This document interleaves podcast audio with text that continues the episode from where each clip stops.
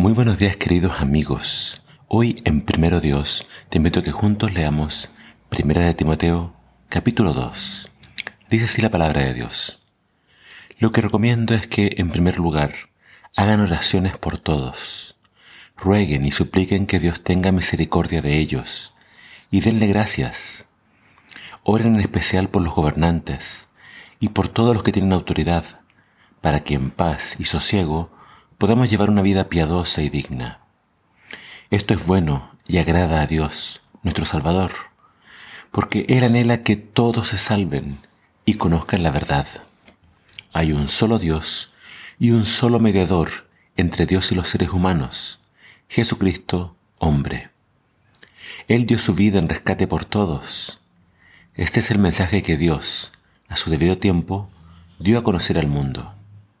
Y digo la verdad, sin mentir, he sido puesto como predicador y apóstol para enseñar esta verdad a los gentiles.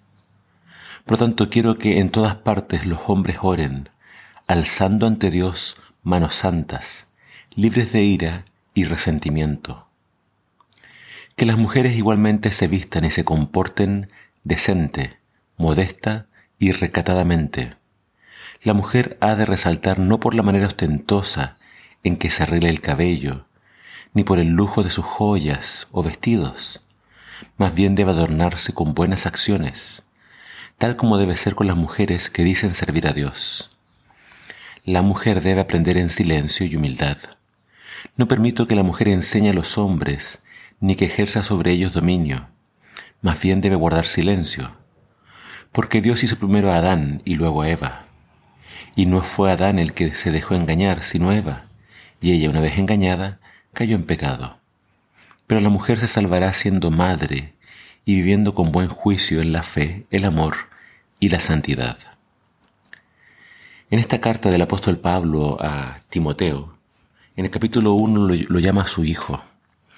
Y aprendemos de esta carta que Pablo siguió viajando y dejó a Timoteo entonces en Éfeso. Eh, en las cartas de Pablo vemos que él tenía muchos colaboradores, y esta distribución estratégica tenía el propósito de dar instrucción a las iglesias y ayudar a que en las iglesias hubiera orden y que así la iglesia pudiera avanzar con su misión de predicar el Evangelio, tanto entre judíos como entre gentiles. Vemos que a este joven pastor, Timoteo, Pablo tiene varios consejos para darle con respecto a la iglesia. Y vemos que acá este capítulo tiene que ver con hombres y mujeres. La primera instrucción tiene que ver con la oración. Oren por todos. Piden a Dios misericordia y oren especialmente por los gobernantes, para que ustedes siempre tengan paz y sosiego. Y cuando le habla a los hombres acerca de la oración, bueno, oren por todos, oren por los gobernantes, hay también no solamente una instrucción acerca de por quién orar, sino también de cómo hacerlo.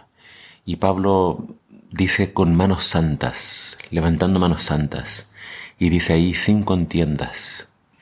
Es decir, Pablo reconoce que dentro de la iglesia podían haber eh, discusiones, contiendas, y Pablo dice que para que nuestras oraciones no tengan estorbo, los hombres debían orar en paz. Lo primero que se tiene que procurar, procurar entonces es que no haya ira, no hayan contiendas. Si queremos que nuestras oraciones sean efectivas, y que Dios escuche y bendiga y nos ayude a trabajar, tenemos que buscar entonces no estar enojados o en contienda con otras personas.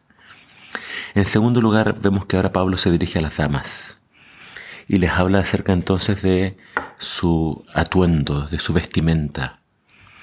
Pablo les pide a ellas que se vistan de buenas obras y al momento de vestir que descarten todo lo que sea ostentoso, llamativo, o que busque que la atención se fije sobre ellas.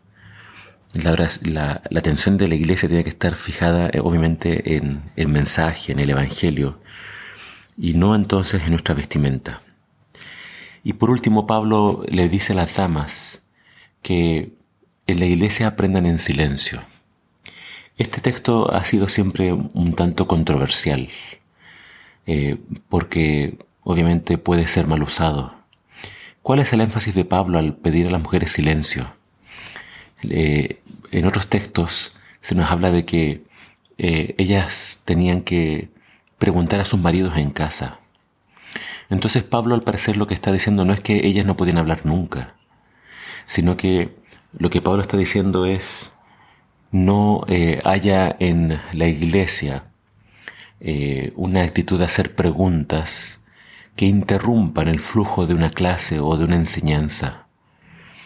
Este silencio entonces tiene que ver con que en la iglesia no hayan eh, nuevamente enfrentamientos o eh, actitudes que perturben el correcto orden y la disciplina que tiene que haber dentro de la iglesia.